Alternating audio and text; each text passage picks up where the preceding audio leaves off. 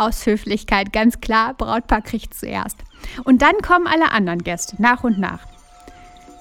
Und das Brautpaar, natürlich, ihr seid höflich und ähm, gut erzogen und ihr wartet, bis alle Gäste den Teller serviert haben, ihr Gericht serviert haben, ihren Gang serviert haben. Und dann ist vielleicht dein Essen schon kalt.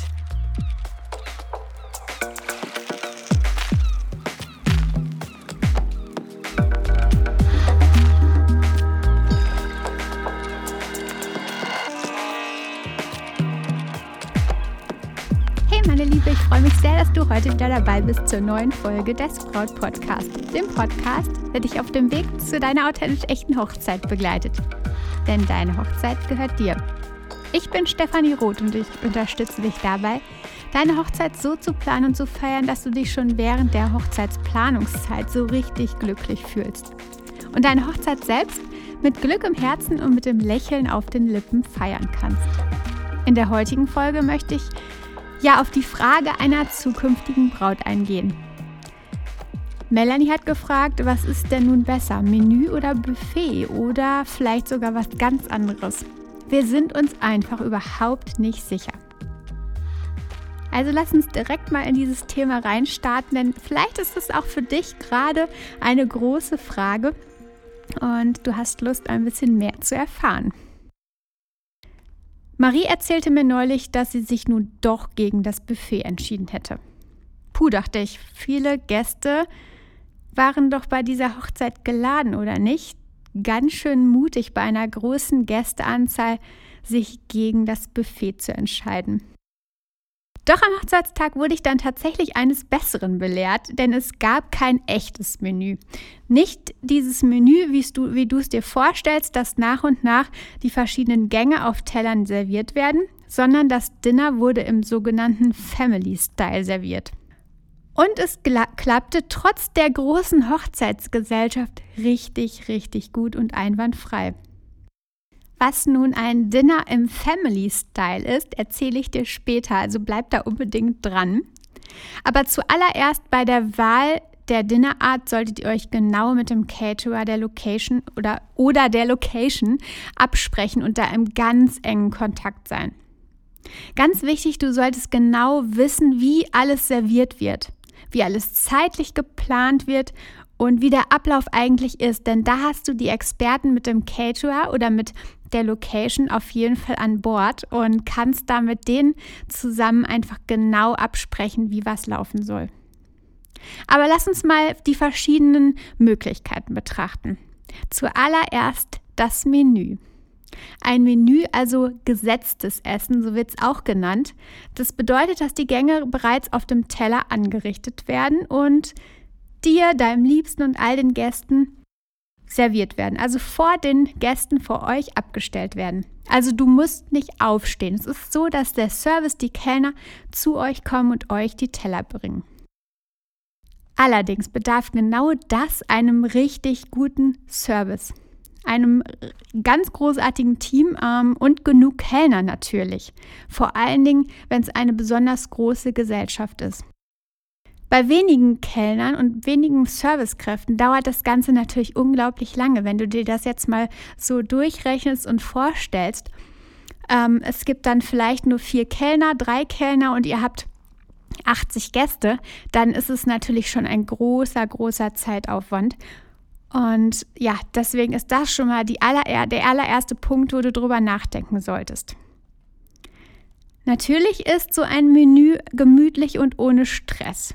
Ihr sitzt an den Plätzen und genießt einfach, dass euch jemand bedient. also es ist kein Herumlaufen und keine Hektik, sondern ihr sitzt zusammen, könnt zusammen den Abend verbringen, könnt, uns, könnt euch weiter unterhalten und es ist nicht so, dass immer jemand aufsteht. Und vielleicht ist es, so höre ich es von vielen Bräuten, einfach unglaublich festlich. Jedoch bedenke an der Stelle, dass es eventuell keinen Nachschlag für die Gäste geben könnte.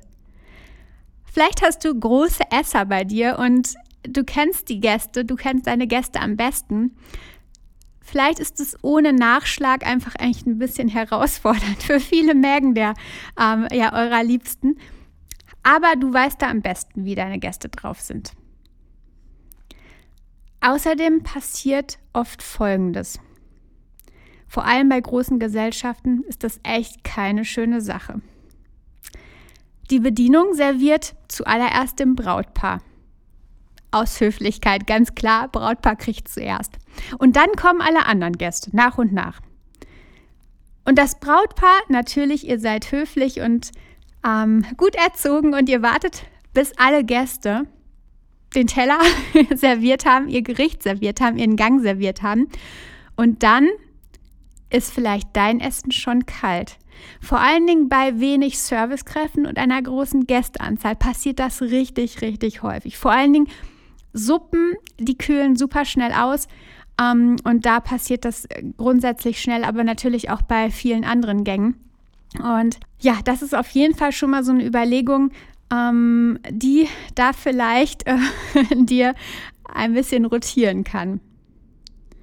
Meine Erfahrungen zeigen so, dass es bei über 40 Gästen häufig echt schwierig ist mit einem Menü. Aber natürlich gibt es da auch Ausnahmen und extrem ähm, ja, hochwertige Locations, die genug ja, Servicekräfte haben, die genug Kellner haben und die da ähm, großes Tempo drin haben. Aber so aus der Erfahrung halte bei ab 40 Gästen auf jeden Fall schon mal im Kopf, okay, Menü ist vielleicht nicht die erste Wahl. Vor- und Nachteile gibt es aber überall. Lass uns deswegen mal direkt zum Buffet hüpfen. Ein Buffet hält die Gäste in Bewegung und verhindert irgendwie, dass sie träge werden.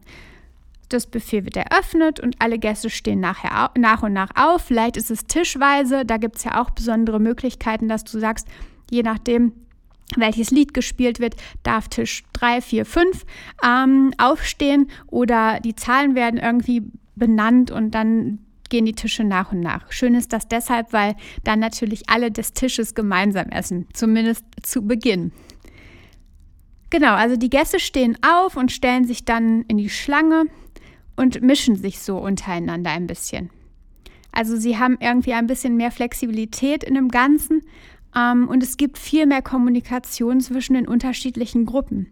Vor allen Dingen auch dann, wenn die Gäste vielleicht ein zweites Mal zum Buffet huschen, ähm, dann gibt es da einfach viel, viel mehr Gespräche.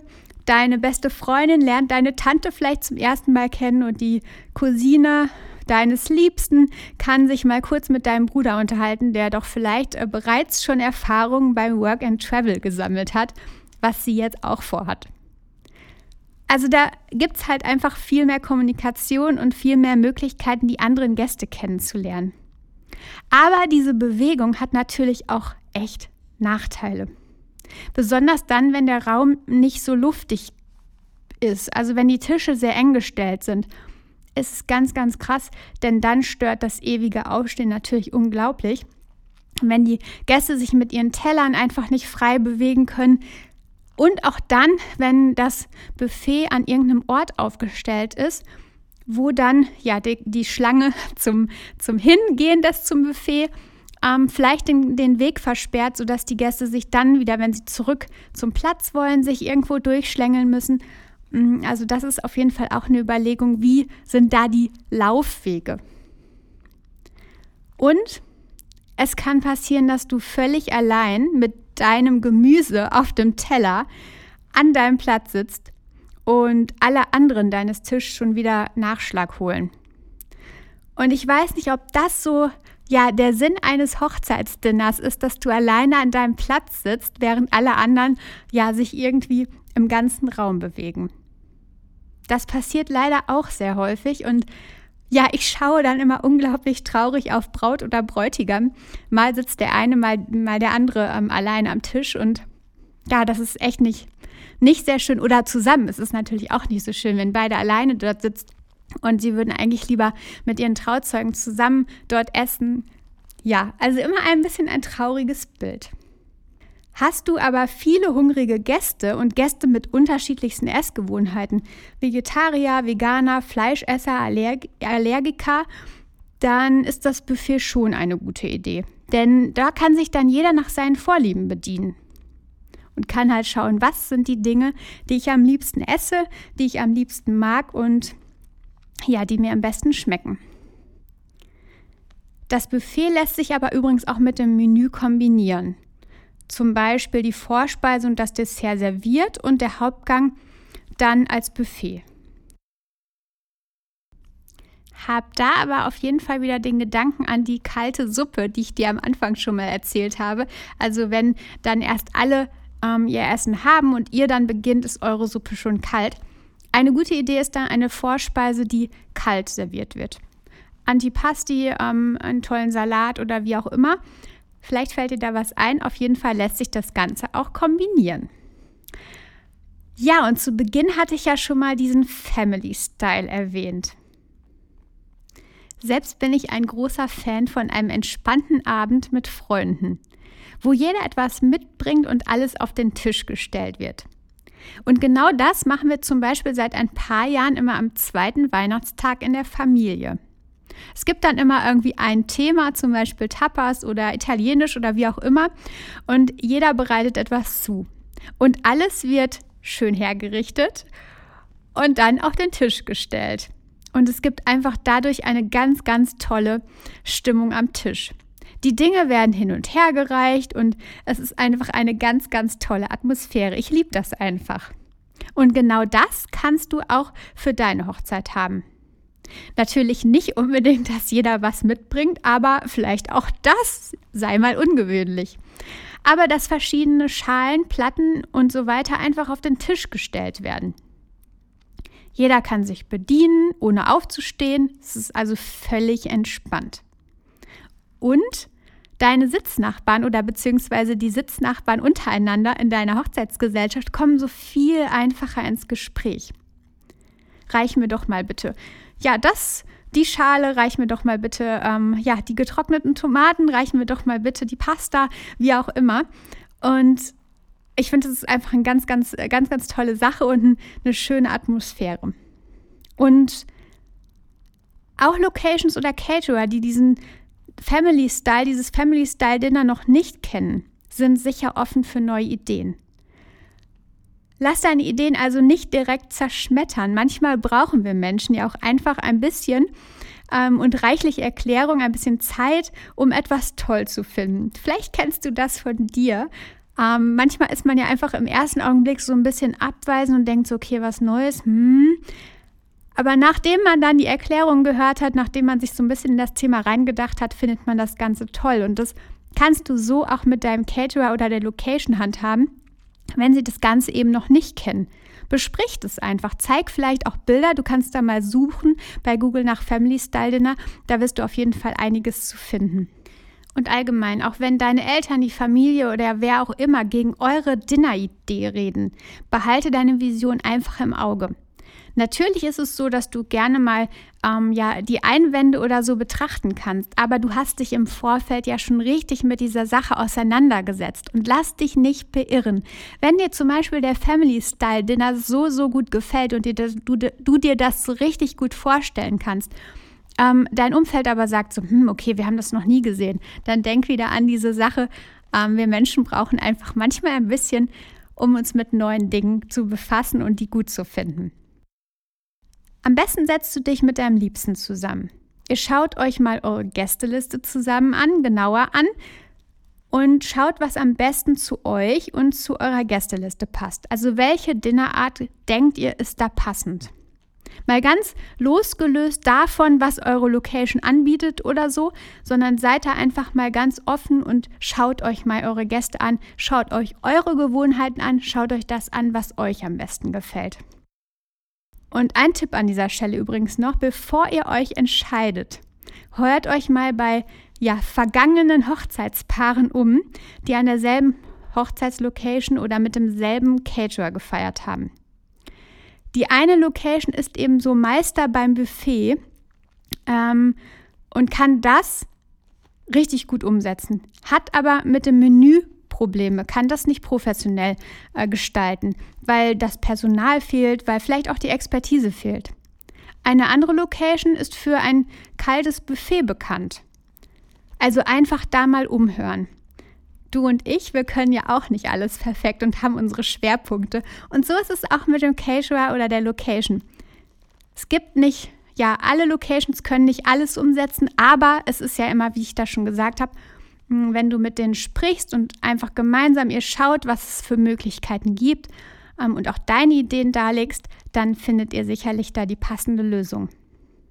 Es gibt aber auch Paare, die sich genau dann danach für ihre Location entscheiden, weil sie das eine oder weil sie das andere so toll finden und danach ihre Location auswählen. Hast du mit deinem Liebsten eine grobe Idee entwickelt, was ihr euch vorstellen könnt? Dann such auf jeden Fall das Gespräch mit dem Caterer. Sprich da auch, wie der Zeitplan aussehen kann, wie das Essen serviert wird, was ihr euch wünscht und vereinbare unbedingt einen Termin zum Probeessen. Das sollte echt obligatorisch sein, vor allem dann, wenn du die Qualität vom Caterer, von der Location eben noch nicht kennst. Denn so fühlst du dich richtig sicher. Du weißt, was euch erwartet und hast erstmal einen dicken Haken auf eurer To-Do-Liste gesetzt und musst dir dann darum keine Sorgen mehr machen. Lass uns noch mal eben alles zusammenfassen. Du hast also drei Möglichkeiten, zum Beispiel also drei Grundmöglichkeiten, sage ich mal. Menü, Buffet oder ein Dinner im Family Style. Schau, was zu dir und deinem Liebsten und der Gästeanzahl passt. Das solltest du zusammen mit deinem Liebsten in einem Gespräch überlegen. Die drei Arten lassen sich aber auch einfach und gut kombinieren und lasst da einfach mal eurer ähm, ja, Kreativität freien Lauf und schaut mal, was ihr da zusammen kombinieren könnt eine enge Kommunikation zwischen dem Caterer und euch bringt dir Sicherheit, ebenso wie das Probeessen. Das ist ja auch eine schöne Sache, einfach mal dieses Probeessen als kleinen To-Do-Punkt auf der Liste zu sehen und gemeinsam mit deinem Liebsten einen schönen Abend zu verbringen. Ja, ich hoffe, das hat dir jetzt alles ähm, ja ein bisschen mehr Klarheit gebracht bei deiner Überlegung, wie denn euer Essen zur Hochzeit sein soll, wie das Dinner ausfallen soll, wie das Ganze, ähm, ja, wie ihr das Ganze euch am liebsten vorstellen könnt. Wie schön, dass du zugehört hast heute und wieder mit dabei warst beim Braut-Podcast. Ich würde mich riesig freuen, wenn du mir eine Bewertung hinterlässt. Schau da mal bei iTunes ist das möglich. Da scrollst du ganz nach unten und da kannst du Sternebewertungen abgeben. Ähm, ganz, ganz toll ist es, wenn du mir da ja, deine Sterne vergibst und wenn du vielleicht dann sogar noch ein paar Worte mh, hm, dazu schreiben könntest. Dafür danke ich dir von Herzen, denn ähm, ja, das lässt den ganzen Podcast einfach noch mehr in dem Ranking steigen, sodass er auch von anderen Bräuten weiter gefunden werden kann. So schön, dass du zugehört hast. Ich danke dir von Herzen und wenn ich dich jetzt umarmen könnte, würde ich das tun. Ich freue mich einfach so, ja, wenn ich mitbekomme, dass Bräute den Podcast hören und dass ich sie dabei irgendwie ein klein bisschen in ihrer Hochzeitsplanung unterstützen kann und sie einen Schritt weiterkommen. Ja, wenn dir der Podcast gefallen hat, dann kannst du ihn auch dann gerne deinen äh, Liebsten empfehlen, den zukünftigen Bräuten um dich herum, Arbeitskollegen, Freundinnen, wie auch immer. Und jetzt hab eine ganz, ganz tolle Woche. Vertrau dir. Deine Stefanie.